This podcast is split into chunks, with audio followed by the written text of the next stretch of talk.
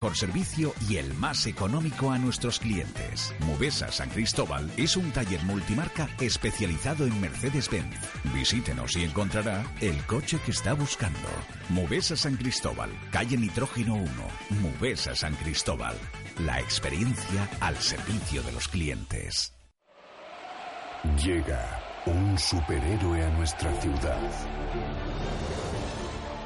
Duero Calor puede con el frío de Valladolid y con mucho más. Estufas y calderas de pellet y de leña. Todo tipo de chimeneas y calderas policombustibles. Y distribuidores de pellet de gran calidad. Duero Calor. En la avenida de Gijón frente al Hotel Conde Ansure. www.duerocalor.com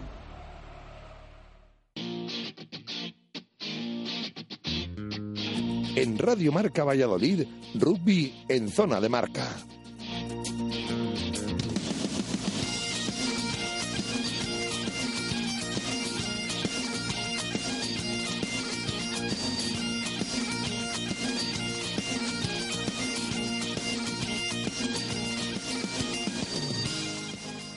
Saludos, eh, bienvenidos al Cocomo Sport Bar, bienvenidos a Zona de Marca, tu programa del deporte oval. Una hora que tenemos para repasar todo lo acontecido en el mundo del rugby a nivel local, provincial, regional, incluso nacional e internacional. Eh, en momentos de parón para la liga llega la Copa y los partidos de la selección. La liga vuelve el 18 de febrero. Realmente tendremos partidos todos los fines de semana debido a los aplazados, pero sin duda tomaremos un descanso para afrontar el tramo final de la liga, que no será cómodo ni mucho menos. Más bien creo que será no apto para cardíacos, pero no quiero adelantarme a la sección de Víctor Molano. Eh, esta jornada nos ha dejado una cosa en claro, la enorme diferencia que existe entre los cuatro primeros y los cuatro últimos de la clasificación, a excepción de Guecho, que a punto estuvo de dar la sorpresa en San Román. El resto, Barcelona, Hernani y Ciencia, se llevaron 55 o más puntos en contra, con una inferioridad aplastante hay un salto de cualitativo, de calidad eh, bastante grande. Hablaremos de esto y mucho más aquí en Zona de Marca, en el Cocomo Sport Bar. Pero antes, nuestro más sincero abrazo para don Fernando Raposo, presidente de la Federación eh, Castellano-Leonesa de Rugby, que perdió a su padre días atrás. Eh, nuestro más sincero pésame a la familia, a ver si termina ya este mes negro. Comenzamos con nuestros titulares. El Silverstone no tuvo problemas en resolver de forma cómoda y sencilla su encuentro frente a los científicos. Los de Juan Carlos Pérez, pese a lo desapacible de la mañana, tuvieron un partido bastante tranquilo, lo ideal para afrontar las semis de Copa. El Braquesos entre Pinares logra la victoria en Altamira. El Ampordicia recibía en casa a los vallisoletanos de Diego eh, con tres partidos, perdón, eh, los vallisoletanos con tres partidos ganados desde el cambio de entrenador en los del Goyer y, un, y en una progresión de juego bastante alta. Los de Diego Merino sufrieron, no sacaron bonus, pero más que satisfechos con la victoria. Ya hemos dicho que por abajo cayeron los cuatro, por arriba vencieron todos. Los bisontes permutan con Ordicia la plaza de playoff, algo que veremos más de una vez en lo que resta de liga, me parece a mí. Comienza el Seis Naciones, el mayor torneo internacional del hemisferio norte, Inglaterra, Irlanda, Gales. Sorpresa, habrá Gran Slam. ¿Qué opinan nuestros eruditos del oval? La división de Norbey, la Liga ON, Noticias Nacionales e Internacionales, la sección de Molano, la bola de cristal, la de José Carlos, la sección quijotesca. Comenzamos, zona de marca, nos restan 56 minutos.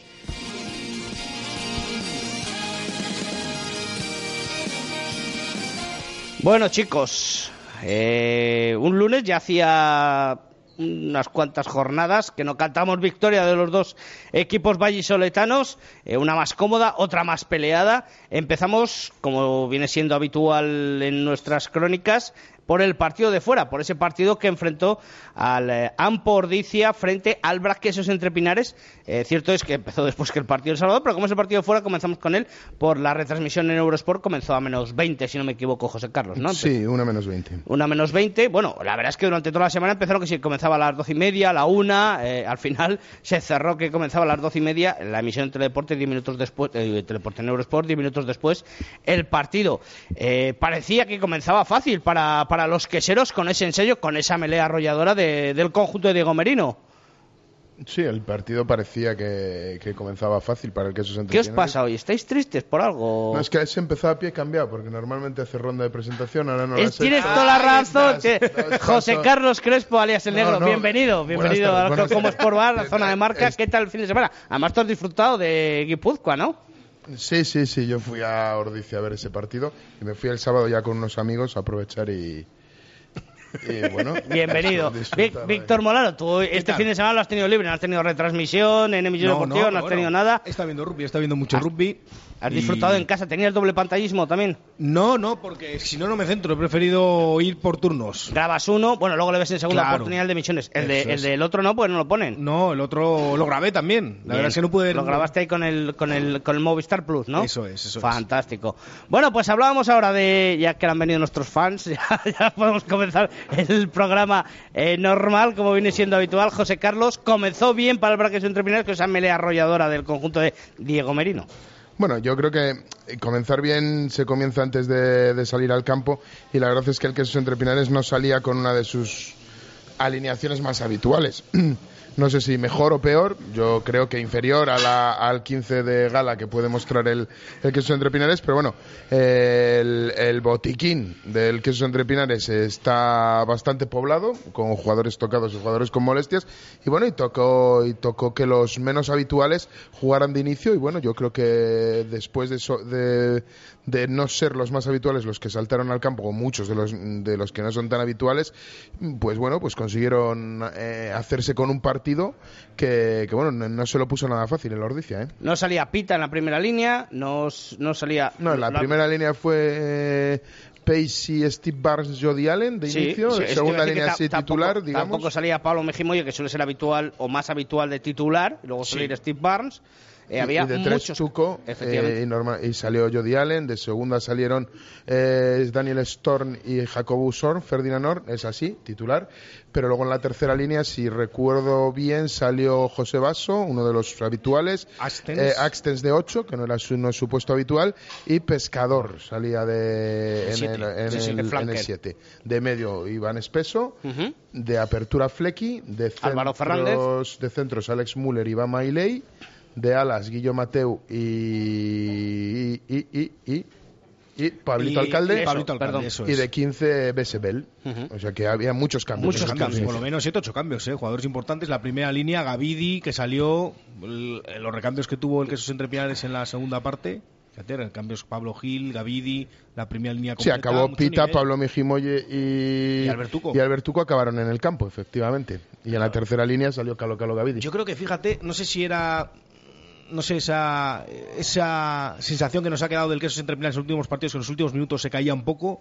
No sé si a lo mejor el cuerpo técnico quería sacar a buenos jugadores en la segunda parte. ¿Se caía un poco? ¿A qué, te refieres con que se caía no sé, un poco? De juego, de juego. Siempre ha ido de más a menos en, esos partidos, pero en Ordicia también ocurrió lo mismo, yo creo. ¿eh? A pesar de que fueron jugadores muy importantes en la segunda parte, pero yo en la segunda parte vi al equipo perdido, mientras en la primera parte estaba controlado, con mucha más posesión, jugando mucho en campo del rival, en un partido muy físico y muy duro, con una Ordicia, bueno, pues un equipo, bueno, que en su casa es peligroso, ¿eh? Y yo creo que la primera parte fue bastante buena, pero la segunda a mí me dejó, me dejó un poco más frío, ¿eh?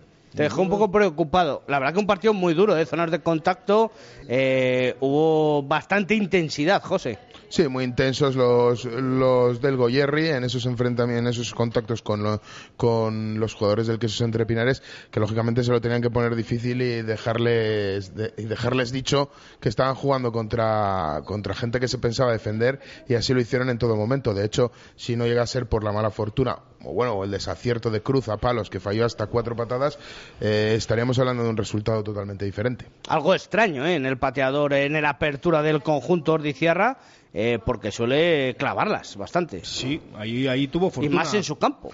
Tuvo fortuna de Braga.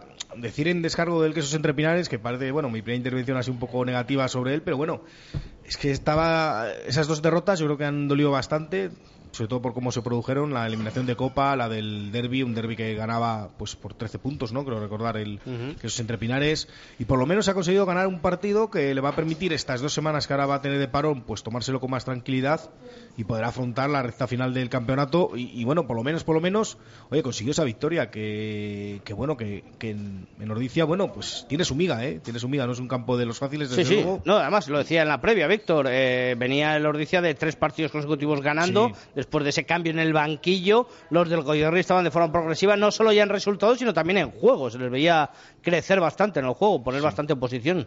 Y además el partido fue, lo que comentabas, Carlos, duro, ¿eh? muy duro, con, en los puntos de encuentro, con mucho mucho bueno mucha mucha agresividad bien entendida por parte de los dos equipos intensidad que fue muy intenso las las melés es cierto que dominó el queso entre Pinares, pero bueno, tuvo ahí un par de golpes de castigo, ¿verdad? Al inicio del partido. que Bueno, se pitaron dos golpes de castigo, tres, quiero recordar, en tres, en tres melés. Uno a favor del Brac. Dos a favor del Brac y uno a favor del Ordicia. Ah, sí. Ah, o se pitaron cuatro, puede ser que se pitaran cuatro. Dos y dos. Una y una al principio, nada más empezar el partido.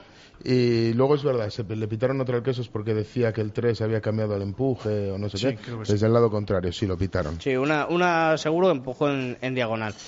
Eh, ensayo de By My después de una de esas melés en los primeros instantes del encuentro, se advertía como otro partido eh, con, ese ensayo, ¿no? un ensayo que venía de melé, ¿no? De salida de 8.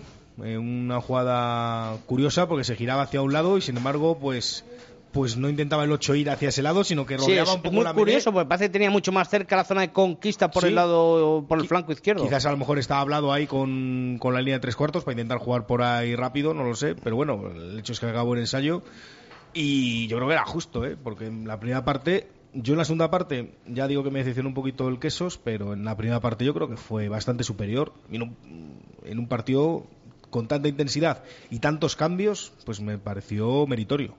Van el ensayo, eh, falló la transformación, luego consiguió transformar eh, Flecky y Álvaro Fernández dos eh, golpes de castigo y los dos golpes que transformó Valentín Cruz más los que falló, porque también concedió muchos golpes de castigo el BRAC.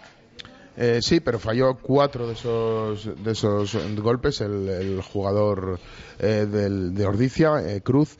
Y lo que te digo, que si hubiera marcado esos golpes nunca se puede saber, porque eh, existen también las reacciones de los equipos. Pero bueno, en principio, según quedó el tanteo, si hubiera marcado esos cuatro puntos, esos cuatro castigos, estaríamos hablando de 12 puntos.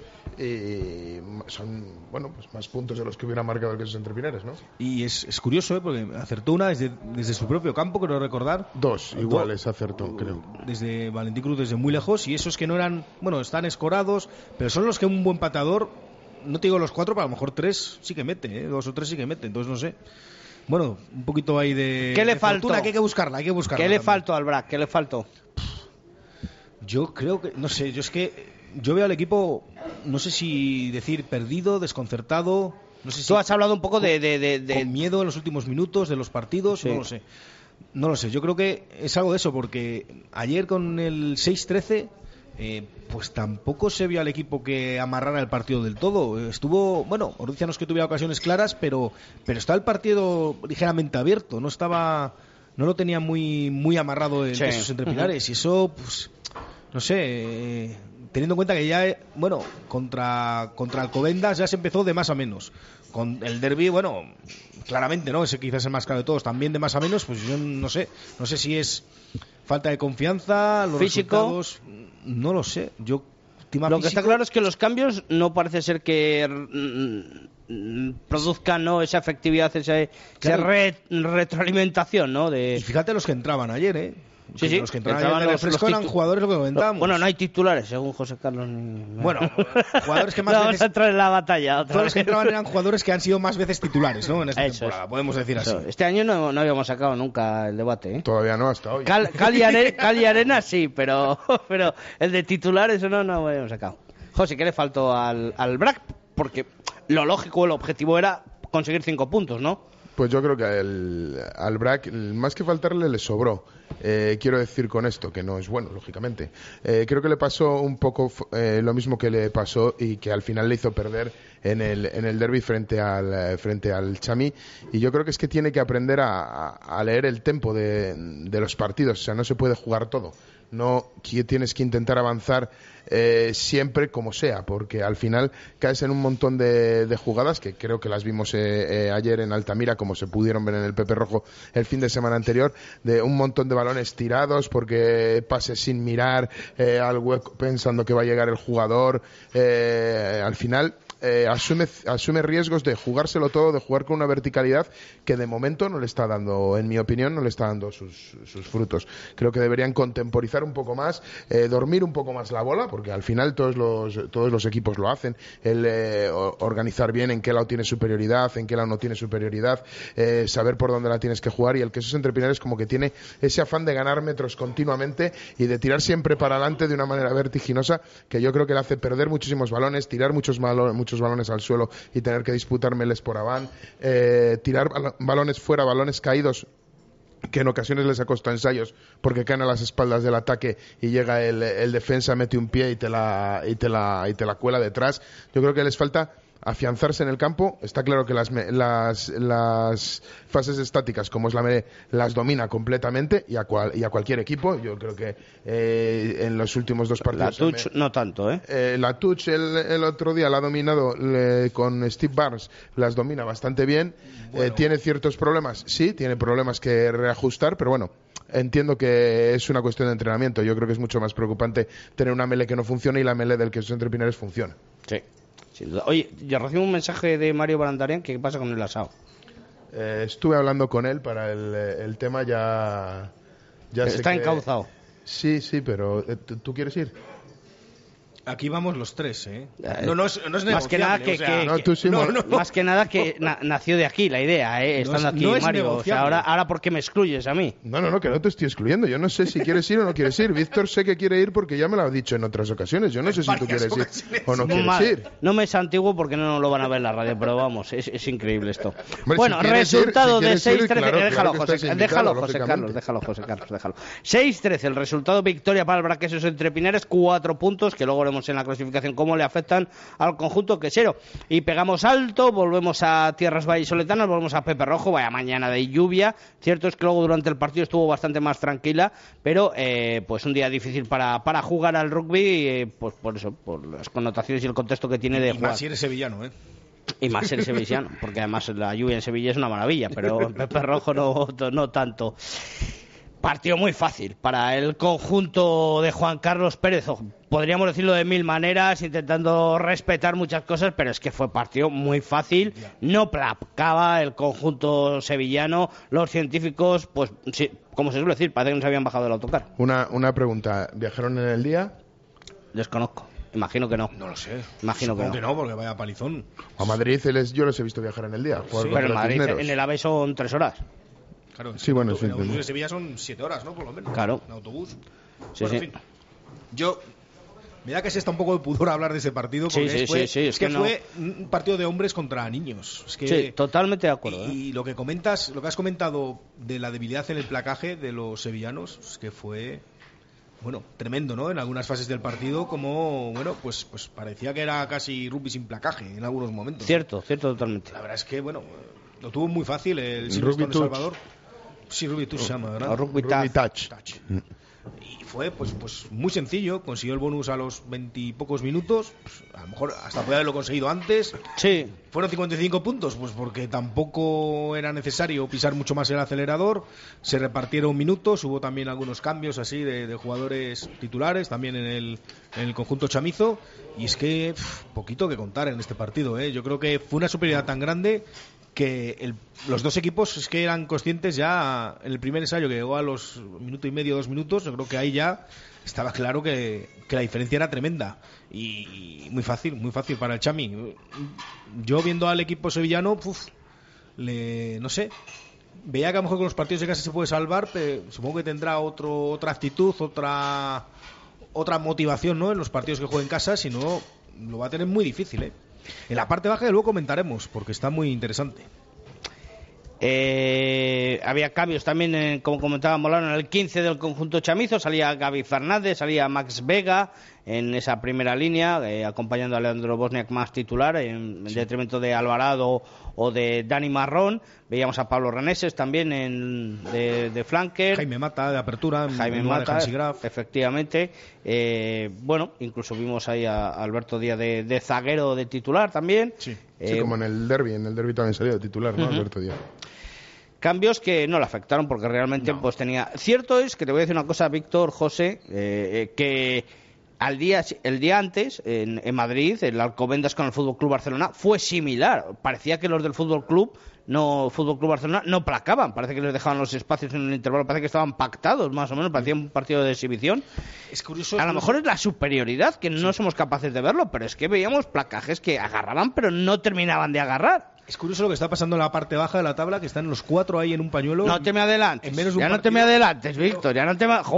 es que si no se adelanta. Es me parece mucho más interesante eso que el partido. Está, Tito David con su sección, la de no te me adelantes. la sección de Tito de no te me adelantes, Víctor. No suman ninguno de los de abajo desde que ha empezado el año. ¿eh? Es curioso porque uno que hubiera ganado un partido sumado algo se ha escapado de ahí y están todos ahí metidos. Han pasado 15 días, mola, ¿no, hijo? Hombre, tres jornadas, tres jornadas, ¿no?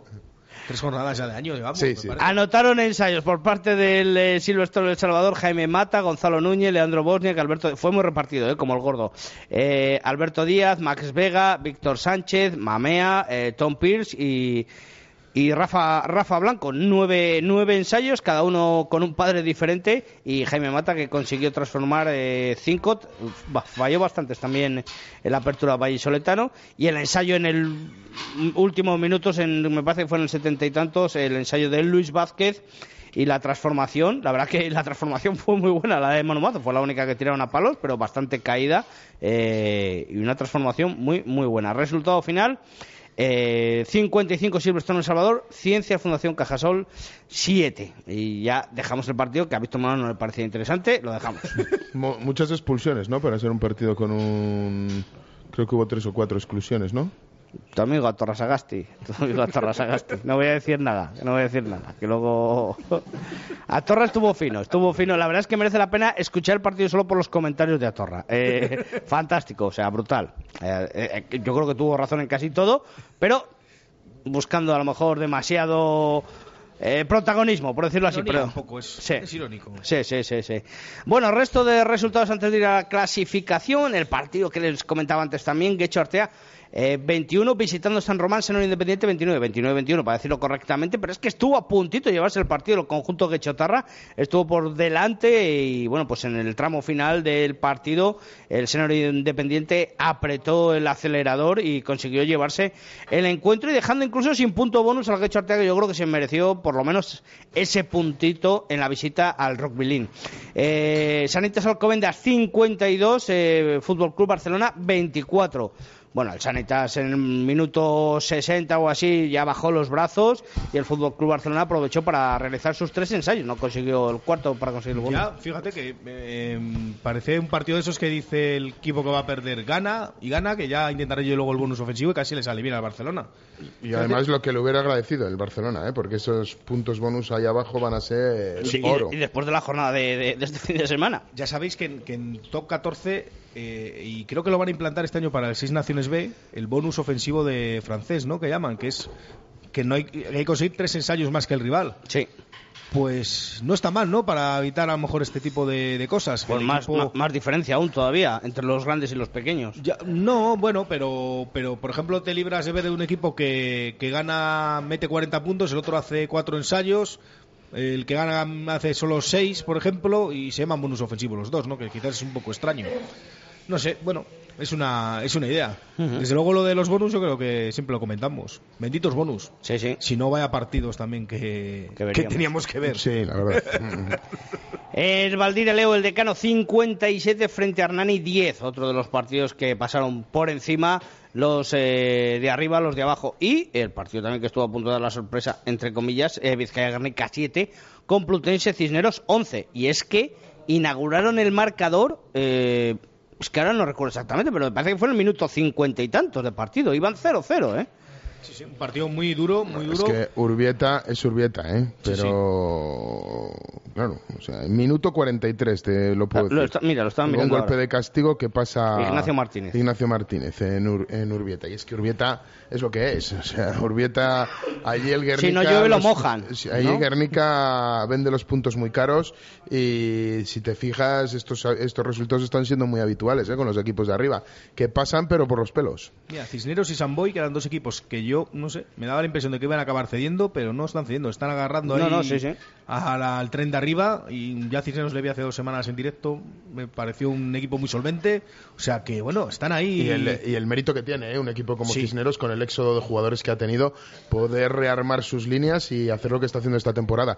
Yo creo que, bueno, ellos son sabedores de que no optan a otras cosas como optaban en otras temporadas, pero creo que es de meritorio ¿eh? lo, que, lo que han hecho después del éxodo sufrido en sus, en sus filas. ¿Eh? Equipo peligroso a partido único. ¿eh? Sí, sí, sí, sin duda alguna. Cisneros. mucho que, sí, tendrá mucho que decir en el playoff. Ya juegue en casa o fuera. Yo creo que a Cisneros le da mientras Samboy me parece más peligroso en casa sí, en fuera. Cisneros, yo creo que bueno puede puede dar la sorpresa también fuera. Vamos con la clasificación de la división de los del rugby español.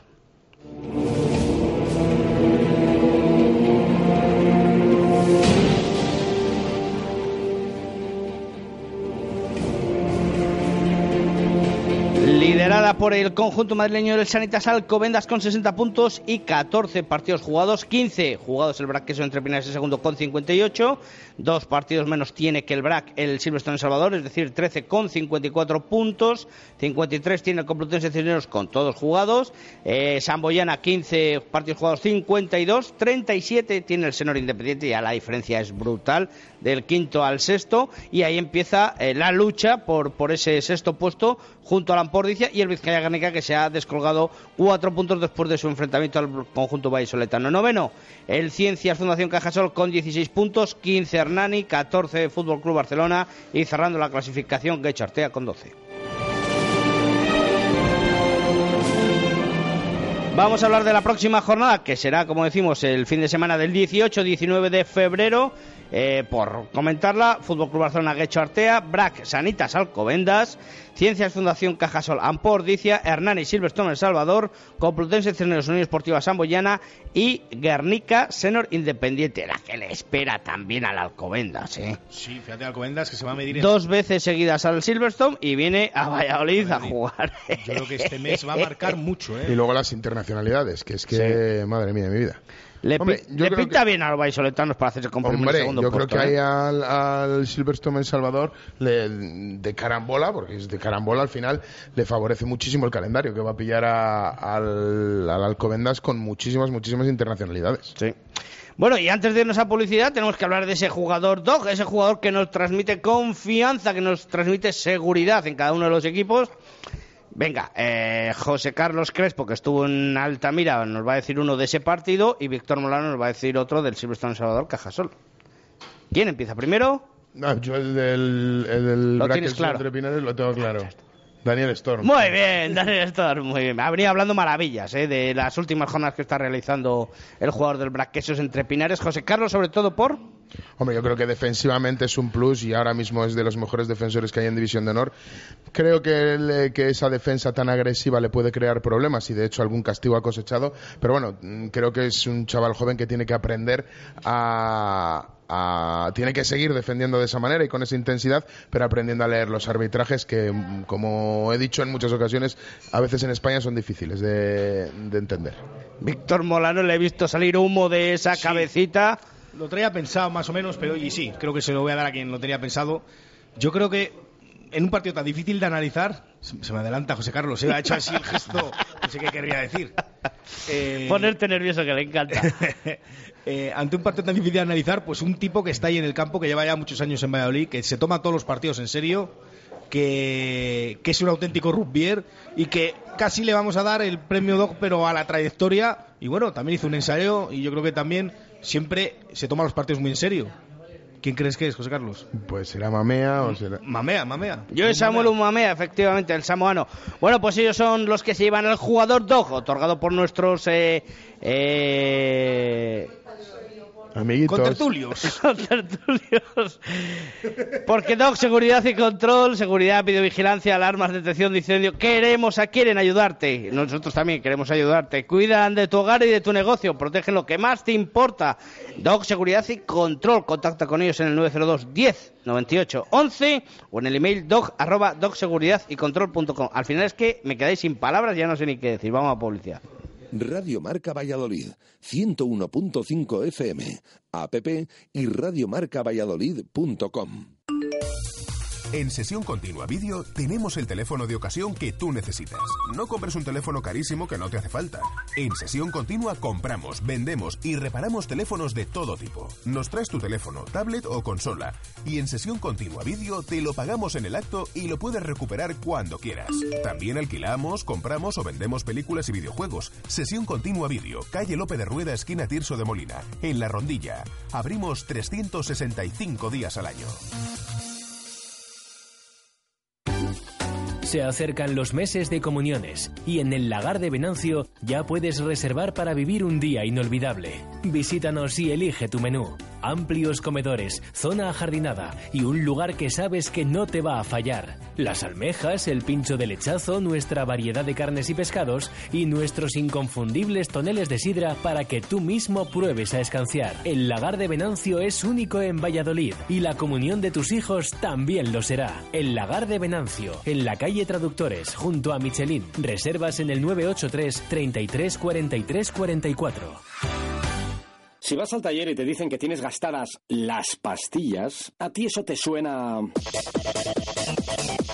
Por eso ven a Ford Motorcraft y por solo 109 euros le cambiamos las pastillas de freno delanteras a tu coche y te quitas de líos. Ford Motorcraft, un servicio de competición a un precio para ti. Te lo dice Lobato. Autonieto, Avenida de Burgos 27. Juan, si el árbitro se hubiese pasado por Vita Óptica, seguro que hubiese visto ese penalti tan claro.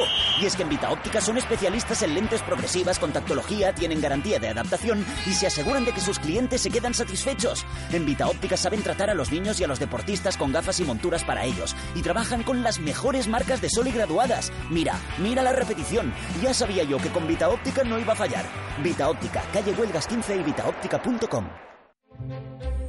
Anule su cláusula suelo y recupere lo que ha pagado de más sin ningún coste para usted. De la Puente Abogados, en Valladolid, calle Ferrari número 2, segundo izquierda. De la puenteabogados.es 983 33 89 78. Que comiencen las rebajas en Empresa Carrión. Con estos descuentos subirás la cuesta de enero en un Citroën. Citroën C4 Cactus con un ahorro de hasta 6.200 euros. O Gran C4 Picasso con hasta 6.500 euros de descuento. Y para algunos acabados, opción de navegador o portón eléctrico de regalo. Empresa Carrión, tu concesionario Citroën para Valladolid y provincia. Financiación con Bank PSA Financial Services. En el Mirador de Cristal del Museo de la Ciencia, durante los días 6 y 7 de febrero, se celebrará la primera edición de Degusta, feria dirigida al profesional donde se presentarán y degustarán multitud de productos alimentarios y vinos de calidad distribuidos por Extealde. Degusta, un punto de encuentro entre el productor y el consumidor. No te lo puedes perder. Degusta, los días 6 y 7 de febrero en el Mirador de Cristal del Museo de la Ciencia. Radio Marca Valladolid, 101.5 FM, app y radiomarcavalladolid.com. En Radio Marca Valladolid, rugby en zona de marca. Bueno, pues volvemos desde el Cocomo Sport Bar en directo. Son las 19.33 en la calle Barbecho número 23. Eh, junto a la ex Fundación Cristóbal Navarro. Muy bien, ya hemos añadido lo de ex, ¿eh? Como estamos al día. Eh, y nos quedan muchas cosas todavía por hablar del rugby nacional, del rugby regional, del rugby Valle Soletano y hablamos rápidamente de la División de Honor B, en la que el conjunto del Emerging El Salvador eh, perdió frente al Avia Ibar Rugby por 18 a cero. La clasificación queda de la siguiente manera. El conjunto eh, Valle Soletano está en la undécima posición, mantiene todavía, tiene mucha ventaja contra el Universitario de Bilbao, que es el último, 14 puntos. Queda a 5 el Real Oviedo y a 6 el eh, Avia Eibar Rugby. Era un partido directo, Víctor. Partido clave, ¿eh? Partido clave y bueno. Fue 7-0 hasta los últimos 10-15 minutos. Al final ni siquiera sacó un bonus el Chami para para bueno para intentar escalar alguna posición porque es con décima posición veremos qué es lo que depara y, y, complicado eh complicado porque acumuló muchos puntos en la primera fase de la temporada el Emerging y ahora está difícil ha perdido con Neiva lo que significa perder también el Verás porque ganó aquí por tres puntos nada más en la primera vuelta el equipo guipuzcoano con lo cual bueno Vamos a ver, la próxima semana con Uribe Aldea, creo. Efectivamente, efectivamente. un partido, pues eso. Contra los, los, cuartos de la liga, una competición que sigue liderada por nuestros vecinos burgaleses del Ubu Colina Clinic. Que ganaron en Zarauz, por cierto. Sí, un partido, un, vamos, de, clásico, por decirlo así. Un partido muy importante. Están ahí, eh, hay tres equipos ahí en cada uno de los grupos que lo han ganado todo: Burgos, La Vila y Liceo Francés. Sí, eso es. Y bueno, está por ahí el CRC también haciendo un buen año. Están otros equipos, está eh, Veravera también. Vamos a ver el ascenso. Va a estar muy bonito eh, el ascenso este año, yo creo. Y ese, y ese Zarauz, que sí parecía que se reforzaba con las incorporaciones de Corey Simpson, de ah, Hasport y de McDougall, eh, pues está cosechando peores resultados que el año pasado. Sí, cierto es. Eh, hablamos ahora de la liga eh, doméstica, de la liga regional, de esa liga AON, en la que en el grupo 1 han comenzado los eh, playoffs, que es que son muy raros esta competición, no, yo no la termino de entender, pero los playoffs en partido de ida, el BRAC se ganó al CEDU Salamanca por 28 a 14, el Salvador C perdió frente al Rugby Arroyo, el A, de Arroyo. Y el Zamora perdió en casa frente al eh, Club eh, Deportivo Salamanca por 17 a 30. El Salvador perdió 5-18. El partido de vuelta será el 11, el fin de semana del 11 eh, de febrero, ah, cuando retoma también la liga. En el grupo 2, el grupo 2, en el grupo 2, sí, en el grupo 2 todavía seguimos en liga, en competición regular. El Fichor Relax Valencia, 32 Independiente 17, Rugby Arroyo B 0, eh, DTC Norte Club de Rugby Santander 86, el BRAC B 67, hubo aparejadores 7. Y la clasificación queda de la siguiente manera, el CD Norte sigue líder, el BRAC B es, tiene 46 puntos, el Arroyo B tiene 0 puntos que ahí el Brad B está segundo, pero con un partido menos que tiene que jugar tiene que jugar en casa del Besaya y con el Arroyo B. Sí. El Arroyo B recordemos que solo ha hecho un ensayo en toda la competición, quiero decir que es y, solo, y, solo, queda una jornada para terminar la liga regular y comenzar los playoffs del grupo 2. Y si consigue los 10 puntos el BRAC B, pues terminará como campeón esta primera fase. Y eh, hablamos ahora de la Liga Regional eh, Femenina, eh, que me parece que perdió el enlace con los resultados. sí, efectivamente, porque no ha habido liga. Por eso los he perdido. No ha habido liga, femenina. El próximo fin de semana es el derby. Sí, el próximo fin de semana efectivamente es el derby y el conjunto vallisoletano del Silverstone El Salvador, el Autoconsa El Salvador, se desplazó a tierras francesas para disputar allí una serie de encuentros amistosos. El sábado se enfrentó, lo tenía yo por aquí apuntado. Al Bayona, ¿puede ser, José Carlos? ¿Al ASB? Sí, creo que sí. Al ASB el partido del sábado, derrota para, para las chamichicas, pero en un partido bastante igualado y jugaron de tú a tú. Al final el conjunto francés se impuso en el marcador y el domingo jugaron un triangular de Seven pues para completar eh, esos partidos en el fin de semana. Eh, nos quedan cosillas, nos quedan cosillas, pero... Una pregunta, Tito. Eh, sí. El derby... Es muy difícil, ¿no? ¿Eh? No, yo es que no estoy el próximo fin de semana por aquí. ¿El derby se va a poder ver por emisiones deportivas o por algún lado? Eso tienes que hablarlo con los jefes de emisiones deportivas. Ah, vale, de acuerdo. Pues luego lo hablo con... luego lo hablas, ya sabes con quién. Eh, nos quedan cosas, pero antes de saber por Víctor, no te, no te ríes siempre. Antes de saber eh, lo, que ha acontecido este fin de semana, vamos a ser más chulos y vamos a ver lo que viene en el futuro, porque vienen las predicciones de Víctor Molano, esa clarividencia, esa visión del futuro en su bola de cristal particular.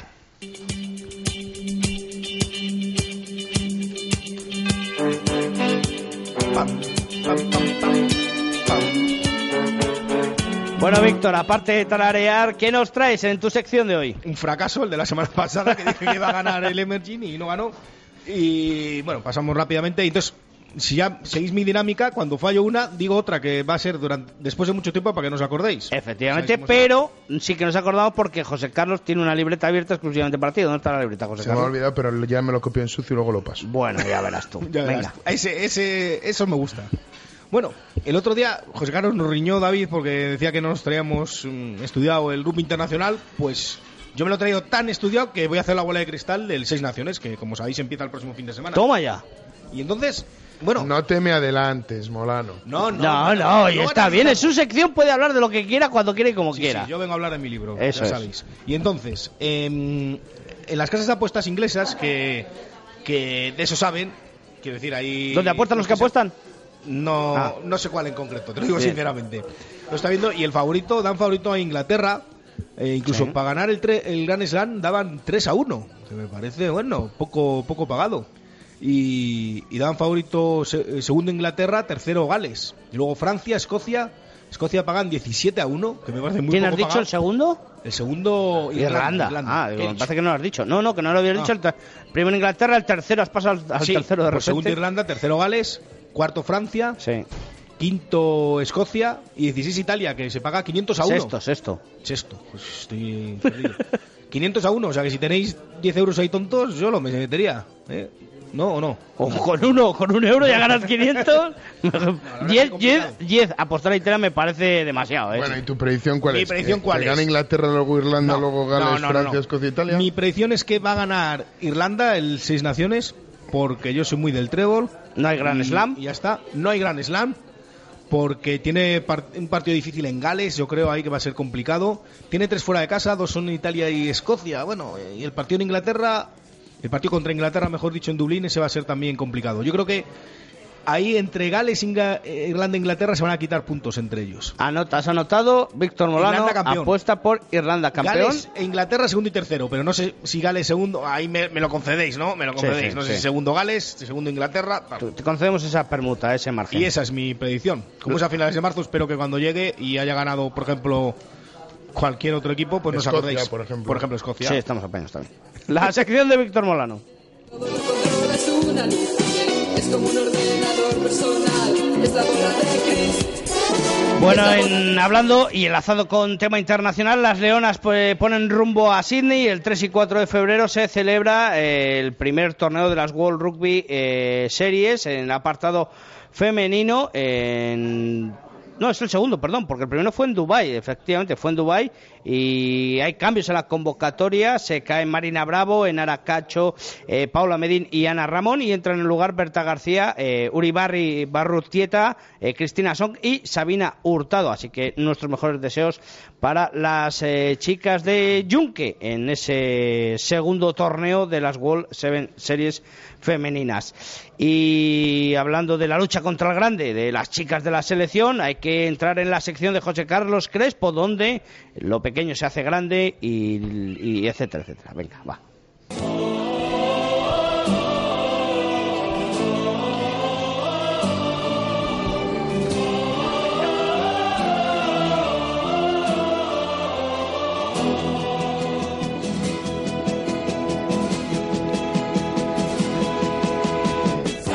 Estoy yo pensando que a partir de ahora, en vez de pagaros, que no os pagamos, pero bueno, vais a pagar vosotros por lo mismo que lo paséis pipa, la verdad. Ya no solo me gusta la sección, sino también la introducción de la sección. Ya.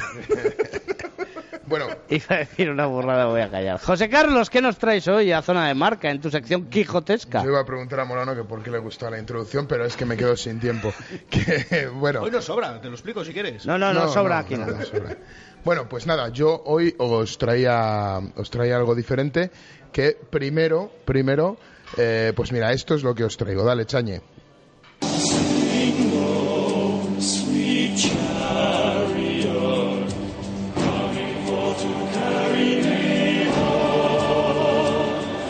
Bueno, pues eh, Bueno, Chañe es Pedro, Ga- Pedro García, nuestro técnico, que es de Chañe, para que aclararlo. Peter Chañe, Ahí, el Peter Chañe. eso. Famoso por sus bogavantes. Eh, Chañe, sí. No, el arroz con bogavante, en Chañe, digo. Dice Víctor. Bueno, pues lo que, lo que sonaba, pues era una, una, una canción tradicional, era un, la verdad es que es un canto espiritual que nació en Estados Unidos, pero que eh, por una serie de circunstancias que todavía están investigando, son todo leyendas, es una de esas canciones que canta la afición inglesa y era un poco, pues, es ese, ese guiño a ese comienzo próximo del, eh, del Seis Naciones este próximo fin de semana es esa canción ese ese Swing Long Sweet Chariot que es el, esta canción que sonaba al principio que la canta toda la hinchada inglesa en Twickenham es una canción de las típicas en, en Twickenham y la verdad es que tiene parte de leyenda porque nadie sabe mm, cómo un canto espiritual de esclavos americanos fue a parar a ser en 1988 se comienza a cantar en Twickenham en un partido de precisamente en aquel entonces del Cinco Naciones contra eh, Irlanda, en un partido Inglaterra-Irlanda, pues se empieza a cantar esta canción en Twickenham y poco a poco, bueno, se empezó a cantar por una minoría y acabó siendo como un himno allí en, eh, Twickenham para alentar a la, al 15 de la Rosa. Eh, la leyenda viene en cómo comenzó esta, esta canción a sonar como parte del repertorio de los hinchas de, de Inglaterra y es que en principio pensaban o se le atribuía a una, a una escuela de chavales que habían ido a presenciar en aquel entonces ese, ese partido, hoy ya no serán tan chavales, desde luego, y empezaron a entonarla, una, el, una, el School se llamaba la, la escuela, pero cuando apareció este este esta versión de los hechos, ¿no? Como que fue ese el colegio que animó a cantar esta canción en Twickenham, apareció el Market Bosworth Rugby Club que decían que no, que habían sido ellos los que habían estado en la grada norte ese día y habían empezado ellos a cantar y querían la autoría y están ahí un poco reñidos la hinchada inglesa en quién y por qué se empezó a cantar eh, esa canción. Aquí bueno, das la razón tú. No, es que todavía no se sabe. Es algo que. ¿Y cómo documentas eso? Porque a mí me pasa un caso parecido que luego os cuento. ¿Cómo documentas no, el tuyo, el Yo el tuyo le conozco y es radicalmente mentira.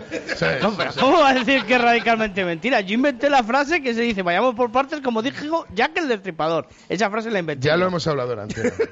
¿Ah, tú solo añadiste la segunda parte de la frase, en teoría. Claro, sí, la segunda parte. O sea, bueno, o sea, es una... Vayamos por partes, no, lo inventé yo. ¿No lo inventó Leo Harlen esa? Como dijo Jack el Destripador, no, como dice David García, esa es la frase, venga. sí, continúa. En fin, que no se sabe todavía, de hecho hay mucha curiosidad en ciertas partes de, la hinchada inglesa en saber cómo, cómo narices llegó esta, esta canción a ser una de esas representativas en la hinchada, en la hinchada inglesa, pero que bueno, como todo en rugby, al final hay un, un punto de conexión, un punto de unión. Da igual que estés a favor de una teoría que estés a favor de otra. Es verdad que cuando suena este Sweet Long Sweet Chariot, todo el mundo canta y es la manera de animar a Inglaterra. Yo voy a hacer una pregunta para pillar. Eh, ¿La letra qué dice? Pues la letra, eh, hay varias interpretaciones, porque eh, la letra literalmente dice que cuando me vas a volver a llevar a casa y habla de como si fuera de una como, como si fueran cantos espirituales como que encubriera un mensaje de escapatoria en el, en el río en el río Jordan en lo que cerca de Oklahoma hoy en día eh, cómo podían escapar se mandaban claves de cómo poder escapar pero verdaderamente un, compositor inglés que ha estudiado mucho este este tema tengo el nombre apuntado por ahí ¿sabes? Eh, dice que realmente es una canción que habla de la muerte, ¿no? O sea, de, la, de ese estado de esclavitud que, bueno, pues que hace que los, los esclavos desearan la muerte en, en, en aquel entonces.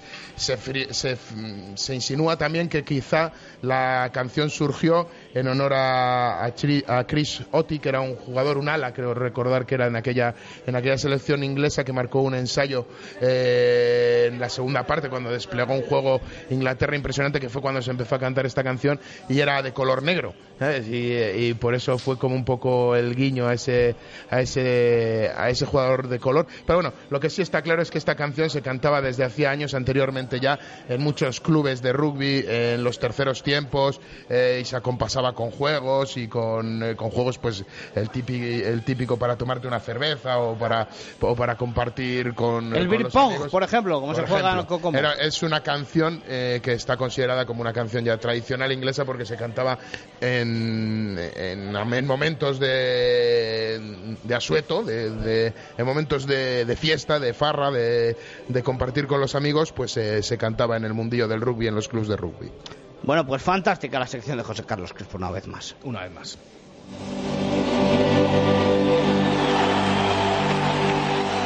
Lo hemos clavado, abogado, ¿te has dado cuenta? Justo el final de... Lo ¿eh? que me he enrollado, porque era larga, ¿eh? La canción.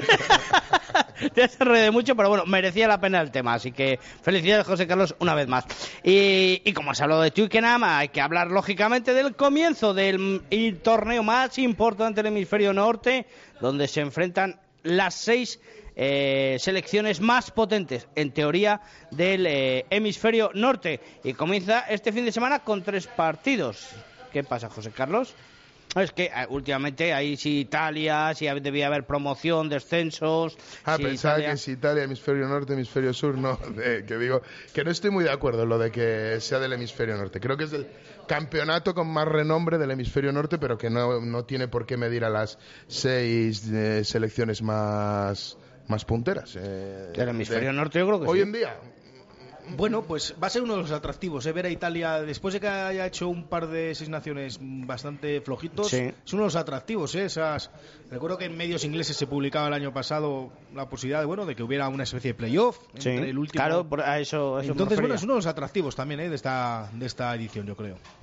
Pues comienza, como decimos, este fin de semana. Comienza el viernes con ese partido inaugural entre Escocia e Irlanda en Murrayfield. Y a continuación el partido en Twickenham entre Inglaterra y Francia. Eh, a posteriori el sábado tenemos el partido entre Italia y Gales. Bonito el Escocia-Irlanda, una Escocia que vamos a ver, nos lleva tiempo a todos gustando mucho, unos años, pero es un poco el equipo del clásico futbolero SD, ¿no? De jugamos como nunca y perdemos como siempre. Sí, no A termina de rematar la A faena, ver, ¿verdad? Escocia, ¿qué tal? Francia, pues una travesía del desierto larga, un equipo que no no gusta, a mí no, por lo menos no me gusta, no me transmite, a ver qué hace y, y, oye, Inglaterra, pues después de ganar el año pasado, Francia muy lejos, muy lejos de, de Sí, esos seis naciones sí. del 2006, 2007. Pero bueno, vamos a ver, porque pff, el Seis Naciones también es un torneo. Es un torneo que a veces se dan resultados un tanto paradójicos. O sea que ya veremos. Sí, depende mucho de año tras año cambia totalmente de cuál es el, Claro. el- la sede o cuál no es la sede. Eh, bueno, pues eh, es verdad que Inglaterra tiene que tiene está en esa fase de reafirmarse, ¿no? Desde, desde el mundial del 2015 consigue ganar en el 2016. El mundial fue un fiasco para ellos impresionante y está en esa fase de consolidarse como una de las o como la superior que era, ¿no? Como la, la adelantada del, eh, de ese grupo de, seis de eh, eh, selecciones europeas. Pero bueno, yo creo que Irlanda, como bien dices tú, no se lo va a poner nada fácil y Gales creo que tampoco. Creo que hoy en día esas tres selecciones están un pasito por encima de- de Francia, de Escocia y de Italia. sin Y duda. hay duelos ahí bonitos entre los tres. Por, bueno, Irlanda se visitan uno a cada uno, creo recordar, ¿no? Creo que Irlanda recibe a Inglaterra, Inglaterra recibe a Gales y Gales recibe a Irlanda, si no me confundo. O sea que van a ser. Yo creo que en esos partidos se va a decidir y por eso decía yo antes en la bola de cristal que lo del Gran Slam este año yo lo veo difícil. Pero Yo bueno, también lo veo difícil. pero de ganarle al, de ganar a alguien el Grand Slam, pues yo apuesto por Irlanda también, ¿eh? porque creo que es el equipo, sobre todo por calendario y por bueno, y este año hay bonus, por cierto. Sí, sí, Se incluyen los bonus es. por primera vez, que era ese, ese reducto que daba el Seis Naciones todavía de los dos puntos, no de victoria y uno por empate. A ver qué influencia tiene, porque si no hay una superioridad muy grande de alguno de algún equipo, pues está claro que que si hay empate, por ejemplo, a cuatro victorias, pues los bonus van a ser los que decidan al final, no la verás como otras veces. Sí, sin duda. Yo creo que este año vamos a ver mucho baile, vamos a ver esa forma nueva de jugar. Bueno, tampoco debería ser tan dramático, ¿no? El acostumbrarse a ello, puesto que todos los jugadores y todos de los equipos de donde vienen, clubes, en las claro. grandes, en las grandes divisiones de las que vienen todos los jugadores, se juega de esa manera y ya tienen la mentalidad de, de lo que vale un bonus tanto ofensivo como defensivo. Creo que la reconversión es facilita, pero bueno, el, el Seis Naciones como siempre es espectáculo. Yo creo que, que tenemos eh, una gran suerte de tenerlo aquí al ladito y bueno, yo este año creo que no voy a ir al final, no sé, no sé. Porque se va Miguel, que está aquí viendo, no se va a Escocia a vivir. O Se sea que hay casa en Edimburgo. Ah, bueno, lo claro, cual ¿verdad? puede ser que. No, sí, ya, ya nos envió la entrada. El otro día fue lo primero que hizo. No ha encontrado casa, pero la entrada lo primero. na- na- nada más, así- no ha firmado ni el contrato y lo primero que hizo, comprarse en Escocia Gales. Hay que tener nivel, hay que tener nivel. Bueno, eh, Víctor Malo nos ha dicho, eh, su favorito es Irlanda, eh, de José Carlos Crespo, el corazón le diría que Escocia, pero la cabeza que le dice. No, no, no. Ah, no, O sea, no, esto no es cuestión de, de cabeza ni nada. Yo, yo Escocia y luego Francia. Lo tengo Mm. clarísimo. ¿Pero quién, Es quién mi es tu favorito para ganar? Escocia.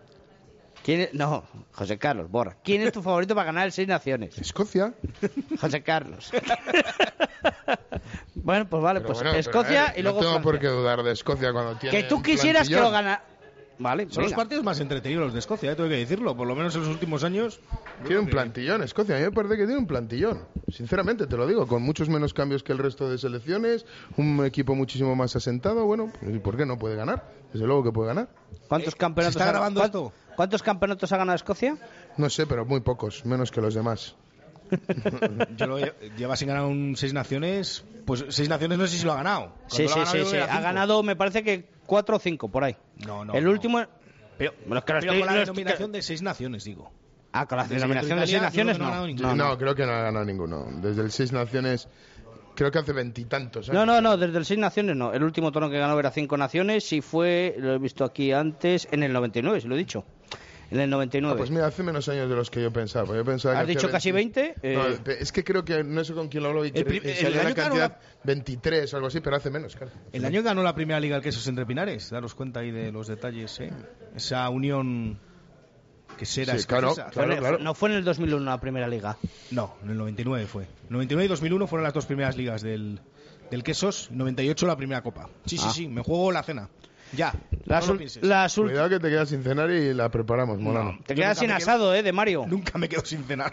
Te quedas sin asado de Mario. Las últimas eh, en el, en el 2010 la ganó Francia, 2011 Inglaterra, Gales 2012-2013, Irlanda 2014 y en el 2015 y la anterior año en el 2016 fue para Inglaterra. Bueno, eh, un torneo que nos llevará hasta el 18 de marzo, que se disputa la última jornada, así que eh, los que puedan disfrutarlo en directo que lo disfruten en Movistar Yo Plus. animo a todo el mundo que lo disfrute en la televisión, sin duda alguna, pero que se pueda hacer una escapada. Creo que son esos momentos de rugby que hay que, que, hay que vivir y me parece una forma de hacer turismo impresionante, muy recomendable. Y los que no tengamos, como yo, eh, capacidad money money, pues se vienen al Cocomo Sport Bar, se toman una pintita bien baja y disfrutan en directo de todos los partidos que aquí lo pondrán. Es una opción, sí señor, claro que sí. Es una opción, efectivamente. Y hablando ya para cerrar el programa de internacionalidades, el próximo fin de semana, este no, el siguiente, comienza eh, la Copa Europea de Naciones, Víctor. Y yo te tengo que preguntar, ¿qué posibilidades ves para el 15 de León de acabar esta primera vuelta? Recordemos que Georgia, aunque participa, no, No puntúa. no puntúa, no cuenta en la No clasificación puntúan los final. partidos contra él también. Es Eso un factor es. importante. Sí, sí, sí, no puntúa porque ya es clasificado automáticamente al pasar de ronda, que es algo importantísimo para todo el que lo oiga, que nos oiga. Vamos a decir que se van a llevar dos clasificaciones diferentes. Efectivamente, Georgia, que en el último mundial pasó de la fase de grupos. No, a- no, quedó tercero. Realmente, el tercer puesto es el que da. ¿Cómo el- va a quedar tercer puesto Quedó tercero en el Mundial? En su grupo, en su grupo. Ah, está su hablando grupo, del en el- Mundial. En el Mundial, los dos primeros pasan de ronda a cuartos y el tercero, además, consigue el pase para el siguiente Mundial. Son los 12 primeros del Sí, Mundial. pero, es- clasifican. pero Georgia pasó, ¿no? No, quedó tercero de su grupo. Ah, quedó no, tercero. No pasó a Vale, cuartos. pues no. mira, es la... Yo pensaba que había pasado. No, no, no, no, no. idea. Quedó tercero en un grupo con Francia y con Escocia. Deja- recordar. deja- Dejo de dar eh, Sí, golpecitos, es- vale. grupo de, grupo de. Me encantan estos momentos. No, el grupo de. Bueno, no, no. Víctor. No, no, no, no era el grupo ese de, de Georgia, no, perdón. Ese era el de Rumanía e Italia, ya me he hecho un lío. Dime. Posibilidades. Es que lo miré el otro día. Posibilidades del equipo de Santi Santos Pues y estás- Miguel Velasco. Me estás reventando la bola de cristal de la semana que viene, y entonces. Ah, te estoy... ah, hoy me he adelantado yo. Yo trabajo Hoy me he adelantado yo. ¿Te das cuenta, José Carlos? Qué mal sienta. eh, Posibilidades, pues va a depender mucho. Vale, no hace falta que sea muy, Rusia, específico, muy general. que el primer sin partido duda. contra Rusia es fundamental. Sin duda. Pero, sin pero duda. muy fundamental. No solo conseguir la victoria, sino ver ahí qué pasa con los bonus, que, que pueden decidir mucho también, ¿eh? Y luego, bueno, ir a Rumanía. Tenemos efectivamente Rusia en el central el día 11 de febrero, luego Rumanía el día 18. Recordemos luego el O sea, partido. Proeza no sería la primera vez que se hace ganar en el central a Rusia. En el... No, no, no, no. Ni, ni a dos Ru- años. ni a Rumanía Con tampoco. plan- Ni a Rumanía tampoco, ¿eh? Eh, No hace mucho. Y luego el partido en Medina del Campo, ese partido que podemos eh, disfrutar el- los vallisoletanos de la forma más directa, el 4 de marzo, para cerrar luego el 11 de marzo frente a Alemania y el 18 de marzo frente a Bélgica, que en principio son los partidos más sencillos Uf, de... Ojo con Alemania. Alemania Sí. es allí, ¿no? Sí, es allí además y el año pasado el año pasado empatamos en Alemania. ¿Me suena a mí? Mm, no estoy seguro. ¿Ganó? Yo creo que ganamos, pero la curva de Alemania está invirtiendo muchísimo, muchísimo en el rugby. Y solo una cosilla, por no dejar a Molano con ese mal sabor de boca. Tiene razón, quedó tercero en el grupo que pasaron Nueva Zelanda y Argentina, que era el grupo de la muerte en ese grupo C Oh. en, el, en el World Championship en 2015. José Carlos, tu predicción del 15 de León. Bueno, yo creo que va a hacer un buen papel. Yo creo que puede recu- recuperar, re- uy, puede repetir la proeza de, de ganar al, al- ¿A Rusia, a los Rusia osos? en, en Madrid. El partido en Medina del Campo, bueno, pues no, no puntúa porque al final Georgia está ya está ya clasificado. Y bueno, nos la jugaremos ahí esos, esos dos partidos, ¿no? Contra Rumanía y contra y contra Alemania, habíamos dicho. Que Rusia, Rusia, primero contra Rusia. el primero contra Rusia. Ese es el fundamental. Y luego se rascaron un punto bonus en Rumanía. Ahí está. Bueno, sí, pero en Rumanía va a ser difícil ganar, pero bueno, hay que confiar, hay que confiar en ese, en ese 15 del León y, y apoyarles, desde luego que hay que estar con ellos. Víctor Molano, muchísimas gracias por acompañarnos una semana más. Hemos anotado tu predicción. Nos vemos la próxima la anotéis mucho No, no, sí, sí, la anotamos. José Carlos. Nada, solo darle la enhorabuena a la afición del Queso Entre Pinares, que estrenaba una nueva peña este viernes, el Peña La Línea, que ha venido un aficionado a decirnos lo que les nombráramos, que se tenía que ir, se aprobaban estatutos y se, se registraban como peña de quesera este ¿Y ¿Qué, viernes. qué otras peñas hay? ¿La de La- la Tornillo? del tornillo y creo que esta es la... ¿Y la de Torrendo era el Chami o...? La segunda. En el Chami está la, la Peña El Salvador, creo que se llama. No, la cucaracha del Chami. chamiza y... Ah, claro, y- la cucaracha y no chamiza. sé, Y otra- Peña El Salvador, yo Pero creo. había una de Peña Torrenillo o algo de eso. Bueno, un día les invitamos aquí a todos los peñistas. Los ellos. pinistas, sí, claro. Buena idea, buena idea. Adiós, José Carlos, muchas Bueno, gracias. Entonces os apunto para el asado de Mario. Sí. Sí, apunta. Mm, Vale, de acuerdo. No, no, pero ya teníamos que estar apuntados. Adiós, señores, les dejamos. Volvemos la próxima semana desde el Cocomo Sport Bar en directo de 7 a 8. Recuerden estar toda la, infor- toda la semana informados de 1 a 3 en directo Marca Valladolid con Chu Rodríguez. Hasta luego.